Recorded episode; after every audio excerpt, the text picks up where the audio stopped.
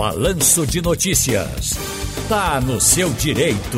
Muito bem, tá no seu direito. Hoje com o advogado criminalista Paulo Abuana, tudo jóia? Boa tarde, Ciro. Você tá bem, meu amigo? Tudo tranquilo, quem não vai bem é o Náutico, né? Perdeu. Já, já jogamos a toalha, Ciro. Vamos ver agora se o leão escapa, se acontece um milagre. Ah, rapaz, tá bom então. Vamos ficar aí nessa expectativa, nessa torcida. Hoje vamos tratar da prisão especial, prisão especial. O que prevê a lei para esse tipo de prisão? Quem tem direito e o que é a prisão especial, doutor Paulo Buana? Ciro, a prisão especial, ela tem previsão legal no nosso CPP, Código de Processo Penal. Está lá no artigo 295 e seguintes.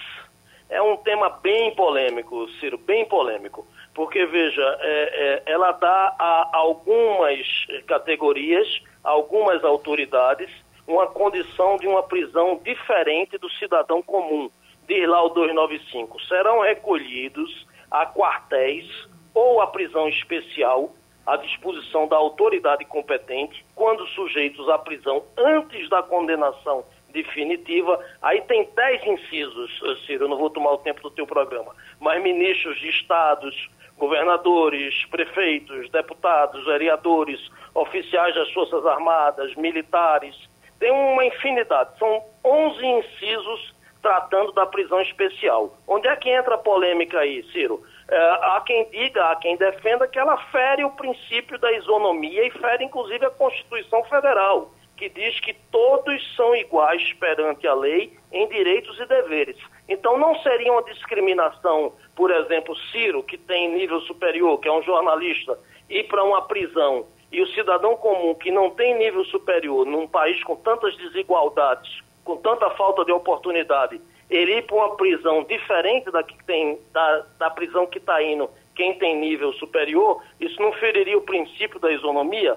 Há muitas críticas nesse sentido, sabe, Ciro? E na prática, a gente só viu prisão especial nos últimos anos para militares, quando eles cometem algum delito, e para os políticos lá da, da, da falecida Operação Lava Jato. Esses foram para prisões especiais, mas no dia a dia é muito é, é, frequente isso não ser respeitado.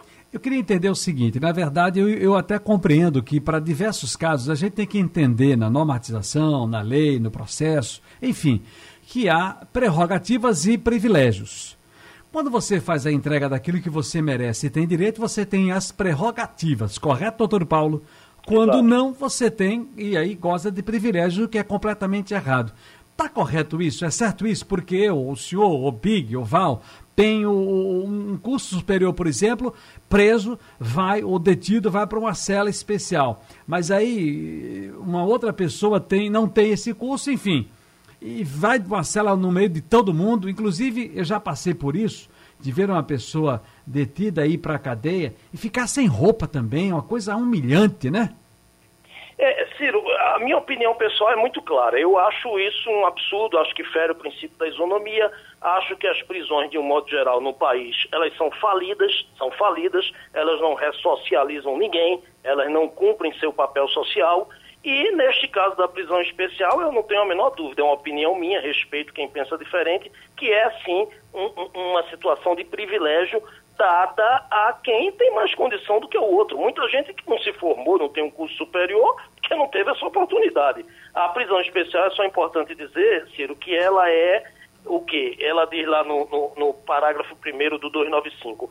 Ela, ela é uma situação exclusiva de recolhimento em local distinto da prisão comum. O sujeito não vai para o meio de todo mundo. E quando não há essa prisão comum? Aí ele vai pelo menos para uma cela ou um alojamento é, é, onde tenha um, uma categoria, podemos assim dizer, de presos no mesmo nível dos crimes cometidos por ele. Ou seja, no final das contas, quando você pega e espreme, qualquer que seja o preso, já que nós não temos pena de morte, já que nós não temos outro tipo de, de pena, ele tem que ser tratado com respeito e dignidade. Esse seria o ideal. Mas no mundo jurídico, uma coisa é o ser, outra é o dever ser, né, Ciro? Pela sua experiência e conhecimento de causa aqui, temos estrutura para prisão especial no Recife? Sim. Os militares, por exemplo, quando um PM comete um, um, delito, sai fora da sua conduta e é determinada a prisão dele preventiva ou temporária, porque a prisão especial é só antes do trânsito em julgado de uma centena condenatória definitiva. Depois disso, não há que se falar em prisão especial, com raríssimas exceções. Eles vão para o CREED, que é aquele presídio militar lá de Abreu e Lima. Já um policial civil, veja que absurdo, ele vai para o quartel. Claro que ele vai ficar no pavilhão, numa cela diferenciada, mas é, é, frequente, comum e possível que ele cruze lá com bandidos, que ele já determinou prisão desses camaradas. Quer dizer, não tem, a estrutura não tem. A gente viu essa estrutura por ocasião, como já disse, da Lava Jato. Vários e vários políticos foram para prisões especiais. Foi a primeira vez que eu vi, desde que atuo no mundo jurídico, a prisão especial efetivamente funcionar. Muito bem, agora quem tem direito a esse tipo de prisão nós já sabemos. Agora, se por acaso já aconteceu alguma vez e de, de a pessoa que não tem o direito de dizer, olha, eu não aceito esse tipo de prerrogativa para fulano e para mim, não, um privilégio. Eu quero não ficar aqui, não ficar no meio de todo esse pessoal. Não há nada transitado julgado, há uma suspeita, eu estou detido para averiguações. Vocês não podem me misturar com todo mundo aqui. Ah, esse, já houve o um tipo de, de situação dessa? Toda hora, né, Ciro? E aí vai caber ao defensor uh, desse paciente, ao defensor uh, desse acusado, fazer valer a lei. Você entra com um mandado de segurança, que é aquele remédio jurídico para proteger um direito líquido e certo. Meu cliente tem curso superior, meu cliente é um, é um ministro de Estado, meu cliente é um político, meu cliente é um militar. Tem que ser respeitado. Você vai ao judiciário e o judiciário há de corrigir qualquer distorção nesse sentido. Se vire, se não tem prisão especial, bota uma cela aí, bota na sala do diretor, enfim, a, a, a essa tarefa é efetivamente do operador do direito, do defensor público ou do advogado. Muito bem, mais uma vez foi um prazer estar no seu diretor com o doutor Paulo Abuana aqui na Rádio Jornal. Muito obrigado, doutor Paulo. Um grande abraço. Ter ido a Petrolina, me dê notícias daquela terra maravilhosa. Aquilo é um oásis, Ciro, no sertão de Pernambuco. Voltei hoje de madrugada de lá, é impressionante como é que uma terra daquela. É por isso que ele diz, eles dizem lá que lá é a terra dos milagres, né? Temperatura de 40 graus de dia e você vê uva, é, morango, é, pinha e etc, etc, etc. Petrolina é modelo, não sei porque o resto do Brasil não acompanha. Já que o senhor também está, tá, eu vi que o senhor estava muito, muito atento às eleições.